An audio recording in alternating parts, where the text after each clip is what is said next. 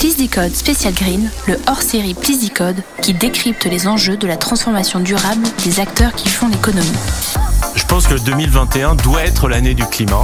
La COP26 de Glasgow euh, marque encore une nouvelle étape à l'automne. Et aujourd'hui, la biodiversité est, à vrai dire, la richesse de la nature et de l'écosystème. Il y a quatre choses que l'IA sait très bien faire et qui peuvent vraiment aider sur les enjeux climatiques. À l'occasion de cette série spéciale du podcast du BCG, partenaire de la COP26, Guillaume Charlin, directeur général du bureau du BCG à Paris, invite des experts du BCG à nous décrypter les enjeux de cette transformation et leur implication pour les entreprises. Cette semaine, il reçoit Sylvain Duranton, directeur monde de BCG Gamma, l'entité d'intelligence artificielle et de data science du BCG, pour parler de l'IA au secours de la planète. Bonjour Sylvain. Bonjour Guillaume. Alors les entreprises et les institutions publiques ont un rôle essentiel à jouer dans la transformation durable, notamment à travers l'innovation qui doit permettre d'agir en faveur de la planète et de la croissance économique. Au BCG, nous sommes convaincus que l'intelligence artificielle fait partie intégrante de la solution. La première étape avant tout engagement, c'est déjà de mesurer ce qu'on émet. Est-ce que l'IA est une solution? Alors oui, et c'est très important parce qu'on a un vrai enjeu aujourd'hui sur la mesure des émissions. On voit beaucoup d'entreprises qui prennent des engagements euh, à 2030, 2040, 2050 d'être euh, carbone zéro, alors qu'en fait, elles ont du mal ne serait-ce qu'à mesurer ce que sont réellement leurs émissions. Et on voit aujourd'hui beaucoup d'entreprises qui ont une cartographie de leurs émissions qui est faite à partir de dires d'experts, qui est faite une fois par an, une fois tous les deux ans, qui est complètement statique, alors qu'aujourd'hui, la bonne pratique pour les entreprises, c'est vraiment d'automatiser la cartographie de leurs émissions pour la voir évoluer en fonction de leur changement à elles, le changement de leur processus industriel, mais aussi ceux de leurs fournisseurs, ceux de l'environnement. Et l'IA a un rôle crucial à jouer sur la mesure, la cartographie des émissions, en particulier sur le scope 3, celui des clients et des fournisseurs, parce qu'aujourd'hui, les entreprises n'ont pas accès à des données primaires, précises, objectives sur les émissions de leurs clients et de leurs fournisseurs. Et là, l'IA par la simulation, peut arriver à donner de très bonnes approximations de ce que peut représenter les émissions carbone associées à la production d'une tonne d'acier par un fournisseur au Brésil qui n'est pas la même de ce que peut être un fournisseur en Corée ou ailleurs. Et pareil pour les clients. Aujourd'hui, on a des banques, des institutions financières qui cherchent à mesurer l'empreinte carbone des entreprises qu'elles financent. C'est quelque chose pour lesquelles il n'existe pas de comptabilité générale du carbone aujourd'hui. Alors, c'est des choses qui viendront probablement dans quelques années. Aujourd'hui, ça n'existe pas. Et là, l'IA peut aussi, par la simulation, donner des indications extrêmement précises et une mesure précise de ce que sont ces émissions pour euh, les entreprises qui sont financées par des banques, par exemple. Et au-delà de la mesure, est-ce que l'intelligence artificielle peut permettre d'aider à réduire les émissions? De même que l'intelligence artificielle a fait ses preuves dans le domaine de la réduction des coûts, dans différents domaines, que ce soit celui euh, de la production industrielle, des chaînes d'approvisionnement, euh, de l'optimisation du transport, l'intelligence artificielle peut permettre de réduire ben non plus les coûts cette fois, mais les émissions. Et notre expérience, c'est que les entreprises qui commencent à déployer de l'intelligence artificielle pour réduire leurs émissions vont chercher en général 20 à 30 d'abattement de leurs émissions supplémentaires par rapport à celles qui ne l'ont pas fait. Donc oui, l'intelligence artificielle peut vraiment aider à aller chercher des nouveaux leviers.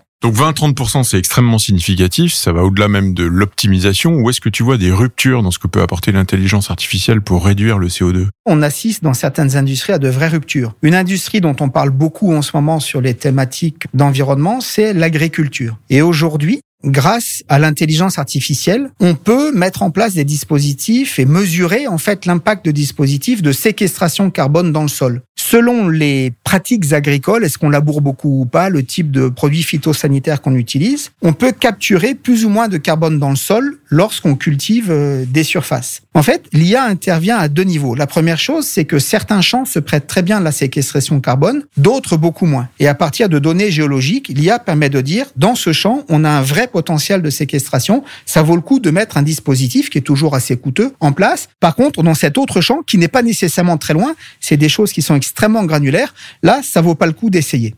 Donc une fois qu'on a identifié le champ, l'IA permet de faire encore deux choses. D'abord, de mesurer en temps réel le taux de carbone qui est séquestré dans le champ. Et là, si on le fait de façon statistique euh, sans intelligence artificielle, on va devoir multiplier les points de mesure de façon énorme et le coût du dispositif devient prohibitif. Alors qu'avec de l'IA et la connaissance du sol, on est capable de réduire fortement le nombre de mesures nécessaires pour prouver et mesurer la quantité de carbone effectivement euh, séquestrée dans le sol. Et ensuite, l'IA par l'analyse d'images satellites, permet de s'assurer qu'un agriculteur qui s'est engagé à séquestrer du carbone dans le sol et qui va recevoir de l'argent pour ça, parce qu'il y a des certificats carbone qui sont associés, cet agriculteur applique bien les méthodes appropriées pour séquestrer le carbone dans son champ. Donc c'est quelque chose de très disruptif, hein, cette notion de séquestration carbone, mais c'est quelque chose qui pourrait être mis en œuvre à besoin d'IA aujourd'hui. Et est-ce que l'intelligence artificielle peut nous alerter sur des risques euh, climatiques? Est-ce que tu as des exemples? C'est un champ qui est très prolifique aujourd'hui sur le risque climatique et l'IA, parce qu'en fait, le risque climatique, il y a à la fois de la prévision qui est très importante, et là, l'IA peut aider à faire de la prévision,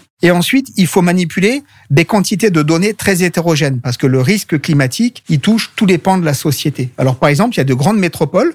On a travaillé en, Inde avec la ville de Bombay pour essayer d'aider la municipalité à voir le type de mesures qu'il fallait prendre pour rendre cette ville qui est très souvent inondée et qui sera inondée de plus en plus souvent et qui a à faire face à un gros risque climatique, comment essayer d'investir pour protéger la ville. Et là, l'IA permet de repérer les zones qui seront plus fortement inondées, euh, les hôpitaux qui risquent d'être inaccessibles parce que, compte tenu des inondations à venir et des risques climatiques à venir, les voies d'accès seront bloquées. Et ça, ça permet d'anticiper, parce qu'on est sur des temps très longs, le déplacement d'un hôpital, le déplacement de certains centres de production d'énergie, par exemple. Et la valeur de l'IA, c'est de pouvoir mettre à plat des données qui sont des données euh, de réseaux télécoms, de réseaux électriques, de données sociodémographiques associées à un quartier, des données de flux par rapport au réseau de transport, pour être capable de voir ce que sont les points névralgiques et de simuler ce que serait l'impact de construire une nouvelle infrastructure qui ne serait pas inondable, par exemple, un autopont, ou euh, de déplacer un hôpital. Et là, l'IA permet d'apporter plus d'objectivité face à la prise de décision. Et en fait, en utilisant les outils mis en place, la ville de Bombay était capable de décider d'un certain nombre d'investissements.